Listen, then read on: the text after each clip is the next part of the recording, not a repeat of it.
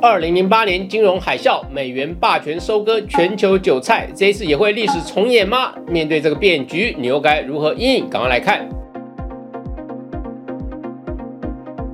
社长聊天室秒懂财经关键字，大家好，我是峰哥。美国是当今世上的头号强权，但这一集的题目用的不是美国霸权，而是美元霸权，因为影响全球最深的不是美国的军力与核武。而是他手握最强的金融武器——美元。以《原则》一书风行全球的桥水基金创办人达利欧，他的新书《变化中的世界秩序》最近在台湾出版了。达利欧是位很特别的金融专家，有看过他的书的人应该能了解，他不是只用经济与金融数据来预测市场与世界变化，而是拉高到历史、哲学、地缘冲突与社会变迁的层次来看金融市场可能演进的方向。不管你是不是同意他的观点，他的思考方式跟研究方法都很值得我们拜读。变化中的世界秩序这本书有许多精彩的内容，我也还在慢慢咀嚼，但有些心得趁着新鲜热烫也提出来跟大家一起讨论。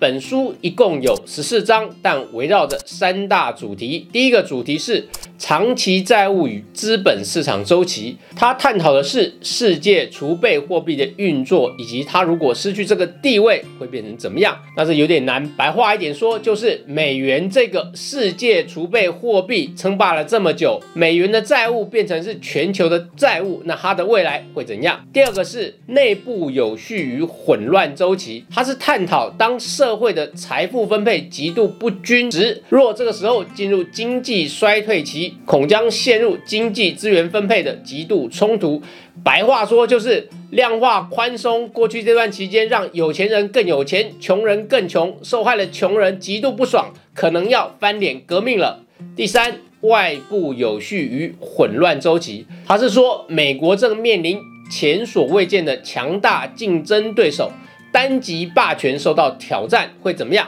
白话一点说，就是美国跟中国的冲突越来越激烈，那这会对世界上的每个人产生什么样的影响？由于这三个主题都太庞大了，对多数人来说也比较艰难。这一集我们会用比较好懂的方式来跟大家聊一聊第一个主题当中的一部分，也是大家所最关心的美元。会失去它的独霸地位吗？美国会再次把它的经济困境让全球帮他一起承担吗？那更白话一点说，就是继二零零八年金融海啸之后，美元是否会再次收割全球韭菜？现代世界战争已经变得很复杂，资本战是其中的一项。我们来看达利欧在新书中对资本战的陈述，他指出，资本战的目标是切断敌人的资本，因为没钱。等于没实力。在这一次的俄乌战争中，我们可以看到，美国最强力的武器不是军火，而是资本战。他为什么敢打资本战？因为美国最强大的力量来自拥有全球最主要的储备货币，就是美元。美元是全球央行目前最重要的资产，占全球央行储备的五成左右。这是因为美元是全球最通行的货币，全世界的人普遍都接受美元，因此让美国拥有全球。最强大的购买力，美国缺钱了就印钞票，美国国内通膨太高了就收钞票，因为这些政策的决定权掌握在美国手中，所以美国可以自己配合自己的需要来决定它的货币政策，而全世界的人只能被迫接受这个政策。并试着从美元的新政策中尽量的趋吉避凶，这也很无奈，但现实就是这样，由不得你。好，万一某个国家当时的经济状况并不适用当时的美元政策，那只能怪你命不好，自求多福了。譬如美元最近开始升息。一些有高额美元外债的新兴市场国家就开始出现违约的风险。另外，像是日本，因为受到疫情封闭国门影响，内需的经济低迷，因此日本央行被迫要维持负利率的政策。结果美元利率快速拉高，美日利差也迅速扩大，就导致日元狂贬。这一波最低来到一美元兑一百三十一日元。反知名的日元先生神原英之最近甚至预言，日元有可能贬到一九九零年代的一百五十日元水平。美元透过货币政策的变动，把它的国内金融问题变成全球的金融问题，让全球一起承担，这样美国自己的压力就轻多了，也比较容易把问题解决掉。这套方法美国玩过好几次了，最近一次就是二零零八年的金融海啸。我们可以来看二零零八年金融海啸的前因后果。前因金砖四国为首的新兴市场，因为从二零零二年起经济快速起飞，带动了对全球原物料的需求急速增长。当时就发生了黄豆、小麦、玉米，也就是黄小玉以及铁矿石这些原物料价格飙涨，连带就造成了航运运价飞涨。不过那一波没有疫情塞港的问题，运价涨最多的反而是散装航运。我们来看黄豆价格，从二零零二年的低点大约四百二十三美元，到二零零八年的高价一千六百五十八美元。涨幅高达二点九倍。我们再来看散装运价指数 （BDI 指数），它从二零零二年的低点大约九百零八点，到二零零八年的高点达到一万一千四百四十点，涨幅达到更恐怖的十一点六倍。这也造就当年台股的大标股之一——散装航运龙头裕民航运，它的股价从二零零二年的低点到二零零七年的最高点，含息再投入所计算的报酬率仅，竟然。高达三十八倍。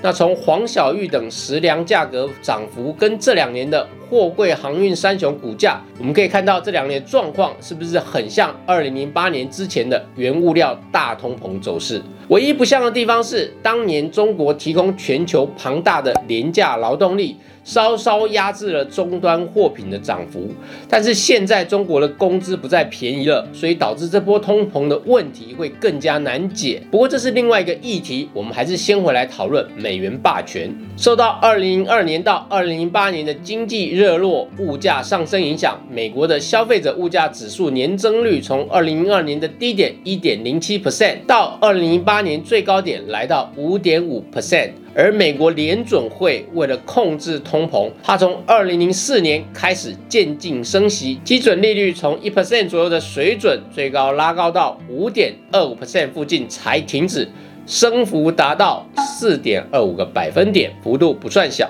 那也维持在这个高水准的利率长达一年左右。由于之前的低利率加上通膨效应，美国房地产价格涨得很快，造成经济能力差的中小阶层买不起房子或贷不到款。这个时候，美国金融业推出一种刺激贷款，就是让信用不好的人也能贷到款买房子。然后，知名的金融机构又把大量的刺激贷款包装成高信评的房贷金融商品。再卖给其他金融机构或是一般的投资人，于是，一些金融机构手上大量持有次贷债券的衍生性金融商品，最后因为利率真的太高，房地产市场泡沫开始破灭，刺激贷款开始出现大量违约，美国金融机构也因此发生了系统性的风暴。雷曼兄弟银行先倒闭，连带牵连许多大型银行或金融机构都出现流动性危机，最后靠着联准会进场。大印钞票、大买股票跟债券来救市，联准会印的钞票就是美元，但是美元债务又是全世界最大的债务，所以达利欧在书中说，美国可以印制全世界的钞票，又可以制裁敌人。美国现在有一个制裁军械库，